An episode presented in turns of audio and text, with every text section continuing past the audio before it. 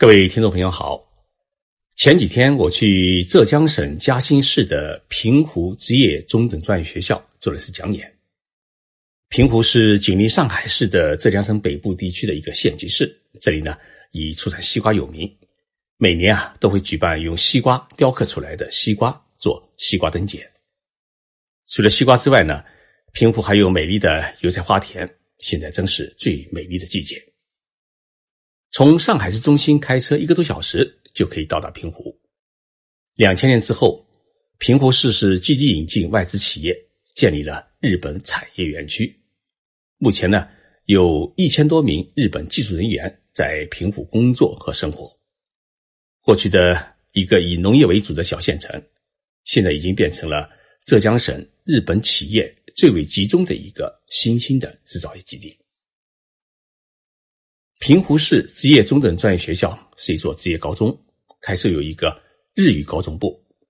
今年呢，有四十五名学生前往日本留学。它不仅输出日语人才，更是为平湖的日资企业输送了大量既懂日语又懂技术的优秀毕业生。我去这所学校讲课，是因为我曾经担任过平湖市政府的顾问。我给六个班进。三百名学生讲了一堂日本文化的课，讲完之后呢，有个学生向我提问，他说：“啊，徐老师，我马上要去日本留学，你看我需要做什么准备？”我告诉他：“你最需要准备的事情有两件，第一呢，要向妈妈学习学会炒菜；第二，要学会整理自己的房间。”我的回答让大家感到很意外。为什么我会给这个同学提出这两个要求？是因为最近啊，我们不少中国留学生在日本遇到了一些很不开心的事情，也引起了日本社会对我们新一代中国留学生的一种非正面的看法。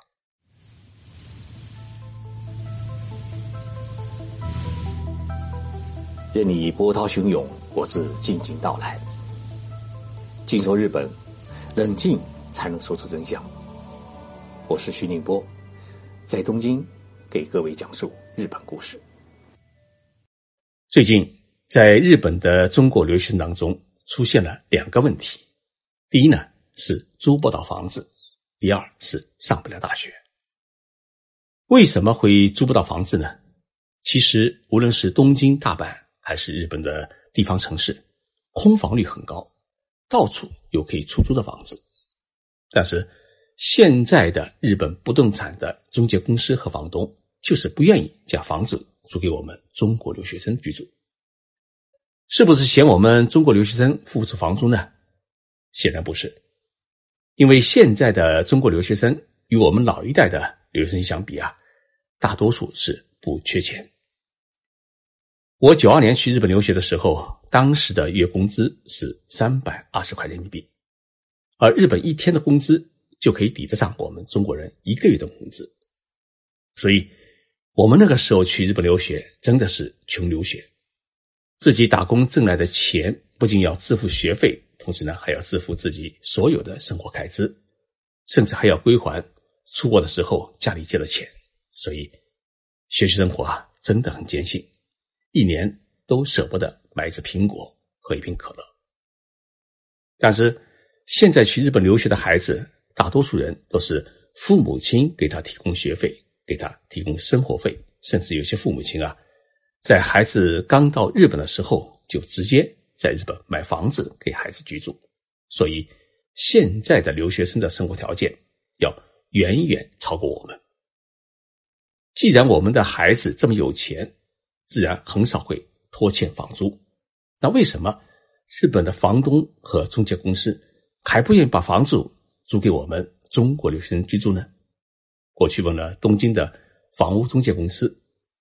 他们给我的答案是“露露马马奈”，也就是不守规矩。就是说，我们中国留学生在租房居住时，不遵守日本最基本的租房的原则。那么，在日本租房子有什么基本的原则呢？第一，租房合同一般是签两年。如果要提前退房的话呢，必须提前一个月通知房东或者房屋中介公司。第二，在退房时啊，必须把房间全部打扫干净，不要留下任何的垃圾和物品。第三，墙纸、地板和门窗等不得损坏，如有损坏的话呢，必须支付相应的修理费用。第四，如果规定只能住一个人，或者规定不能养动物，那么就必须遵守这些规定，不能把房子分租给别人同住。对于日本房屋中介公司或者房东来说，中国留学生第一次大规模的破坏日本租房规则的是在二零一一年，因为那一年呢发生了大地震和大海啸，同时呢也引发了福岛核电站的一个核泄漏。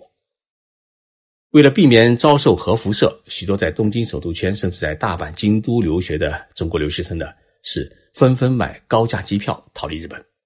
然而，也许因为走的匆忙，一些留学生呢根本就没有预先同房东或者中介公司打招呼，同时呢也没有清理自己在房间里的生活用品，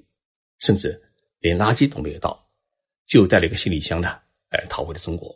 许多人从此不再返回日本。结果呢，房东既收不到房租，又联系不上中国留学生。但是根据日本的法律，房东是不得私自闯入租客的房间去清理他的私人物品。所以，许多房东和中介公司等了好几个月，在实在等不到中国留学生联系的情况之下呢，向当地的警方提出了入室许可申请，把留学生的生活用品清理完毕。不仅损失了几个月的房租，还必须支付房间清扫费和大件垃圾的处理费，还有倒贴房间的修理费。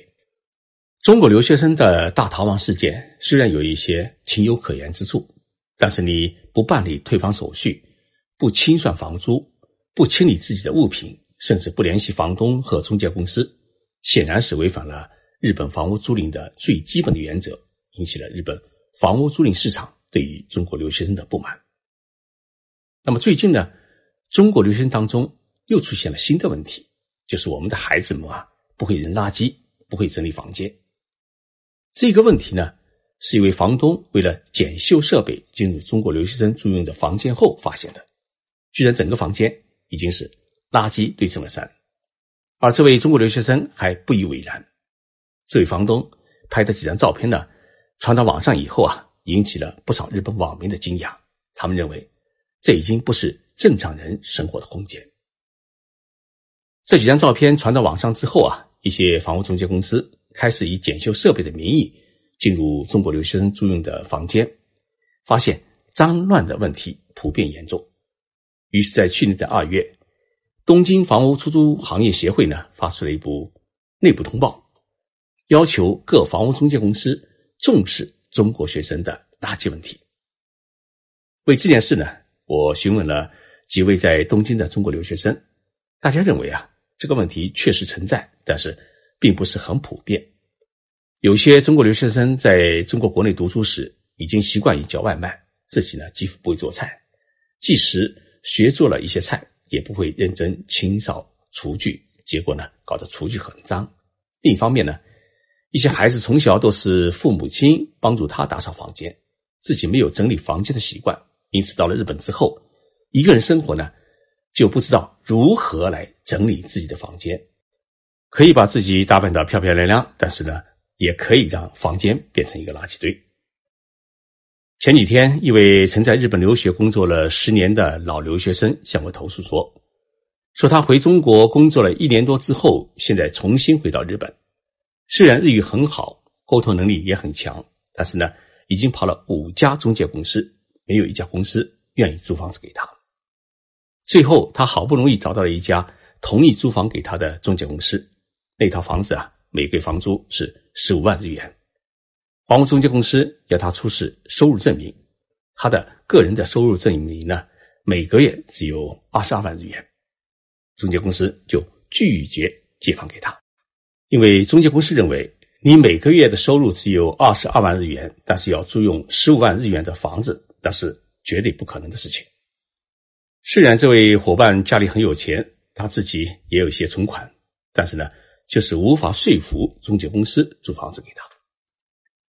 最近还有一件事情令日本的房东们对中国留学生是颇感不满，就是中国留学生养宠物的事情。事实上，我们许多中国留学生的学费与生活费呢，都是由家里提供，因此平时就根本不打工。一些父母亲也不愿意让孩子去打工受苦。加上日本的大学都是走读制，校园里面呢很少有中国大学的那种集体宿舍，因此留学生们放学之后呢，就变成了一个人待在家里面，没有朋友，更没有渠道去认识日本人，融入日本人社会。寂寞之中呢，养起了小狗、小猫。而日本人大多数的公寓啊是禁止饲养动物的。虽然房东很少会有机会来查房，但是邻居的投诉往往会让中国留学生们很难堪，甚至呢有房东啊把留学生因此而赶走。所以啊，不守规矩成了日本房屋租赁市场对于中国留学生的一个普遍的印象，而这个不良印象就直接导致了。日本房东和中介公司不愿意将房子租给中国留学生，令中国留学生在日本啊，尤其是在东京、大阪等大都市的租房是越来越难。在日本的中国留学生当中啊，出现了另一个大问题，就是上大学也越来越难。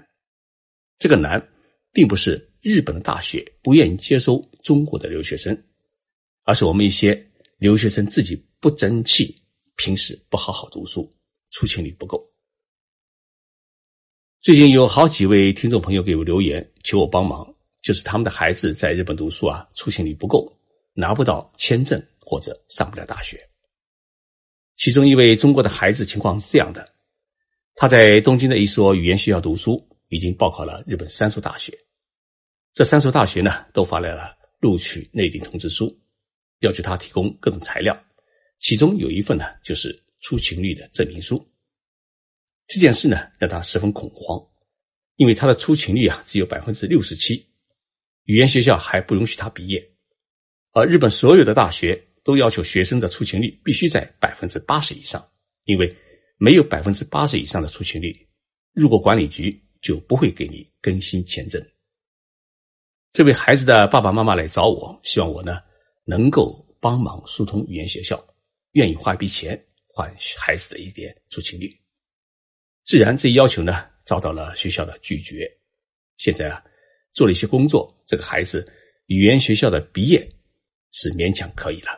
但是上大学已经无望。更为糟糕的是，他在日本的签证啊是五月份到期，已经没有任何理由获得新的签证，只能回国。